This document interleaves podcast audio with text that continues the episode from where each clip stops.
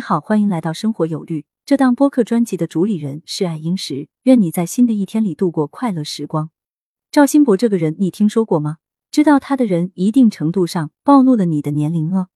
赵新博是一个九零后，十九世纪的，出生于一八九零年。辛亥革命后，他任北京文明新剧团的旦角演员，期间加入了国民党。一九一三年参加二次革命，失败后逃到大连，充当日本人的中文教师。一九一五年，他二十五岁留学日本，从此结下了与法律的一段渊源。他从明治大学法科毕业后，担任日本陆军大学校的中文讲师。一九二五年，三十五岁的赵新博成为第一个获得日本东京帝国大学法学博士学位的中国留学生。我在二十一世纪初读全日制法学硕士的时候，有一位女老师刚刚从日本东京帝国大学获得民事诉讼法学的博士学位，回来应聘母校的硕士生导师。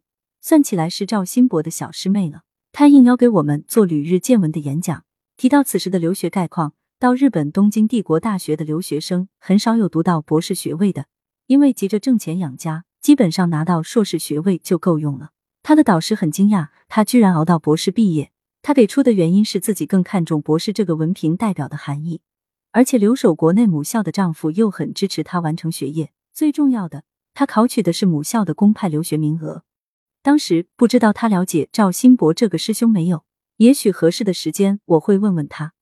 凭借聪明才智，赵新博拿到了法学博士的学位，而他的思想却悄悄的发生着变化。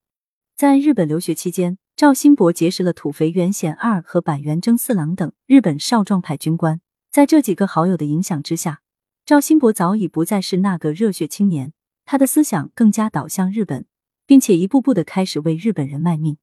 一九二六年学业结束归国后，受日本驻华公使馆陆军武官本庄繁的推荐，被张作霖任命为东三省保安司令部的法律顾问。赵新博变成张作霖和日本人之间的一座桥梁。张作霖有了日本人的帮助，军事实力得以不断扩张。张作霖带领东北军来到北京，并担任中华海陆军大元帅。一九二七年七月，在张作霖的北京政府里。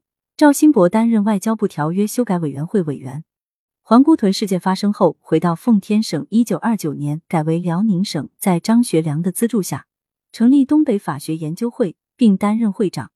赵新博处处维护日本人的利益，是有名的奉天亲日派。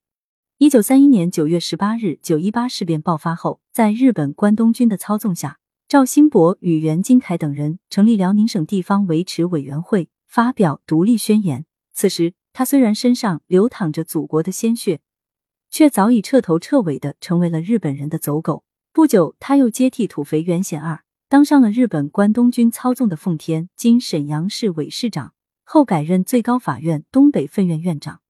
他积极参与伪满洲国的筹建，被称为满洲国的产婆，甚至满洲国这个国号以及改长春为新京，都是他的主意。这些举动就更加助长了他在日本人心中的位置。一九三二年三月，伪满洲国成立，日本人很高兴的提携他为伪满洲国首任立法院院长。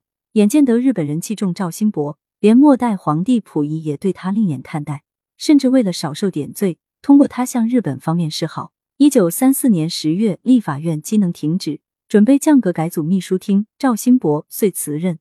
一九三七年九月，赵新博被任命为内府顾问官，他得意忘形。凭借职务之便，在一些民生部门抽取好处，他甚至还不把某些日本军官放在眼里。日本人对赵新博的不满与日俱增，而且在日本人眼里，他只是个工具，用处越来越小的时候，就该丢弃了。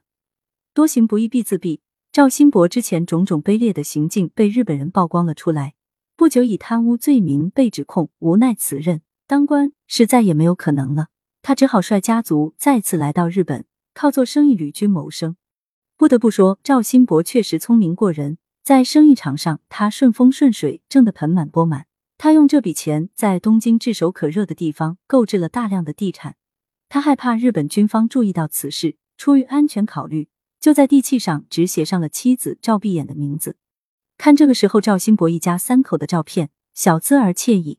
赵新博和妻子赵碧眼各坐一把藤椅，各自搭着二郎腿翘向对方，显示着默契与恩爱。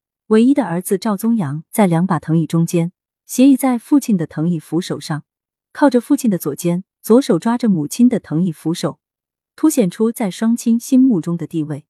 这种温馨生活短暂，不过一年时间。赵新博感觉到日本国内形势变化太快，害怕自己会惹出麻烦，又打算带着全家回国居住。临走之前，他把所有财产都委托给日本人铃木弥之助代为管理。一九三九年，赵新博回到北平，担任伪华北政务委员会法律顾问。他没想到，国内的形势变化也很快，日军的侵略企图不断受阻。一九四五年八月十五日正午，日本裕仁天皇通过广播发表终战诏书，宣布无条件投降了。今天是八月十六日，前事不忘，后事之师。今天我们就扒一扒这个汉奸赵新博的黑历史。日本宣布无条件投降，第二次世界大战以同盟国的胜利而告结束。一切似乎超出了赵新博的预料，他都没来得及逃跑，就被国民党北平当局抓捕，以汉奸罪羁押在北平第一监狱。不过赵新博手里有钱，赶紧让家人四处活动，弄了个保外就医，舒舒服服过日子了。此时正是东京国际法庭开庭审理东条英机等日本战犯的关键时刻。我国选派的大法官倪征玉急如星火的回国收集日寇侵华的证据。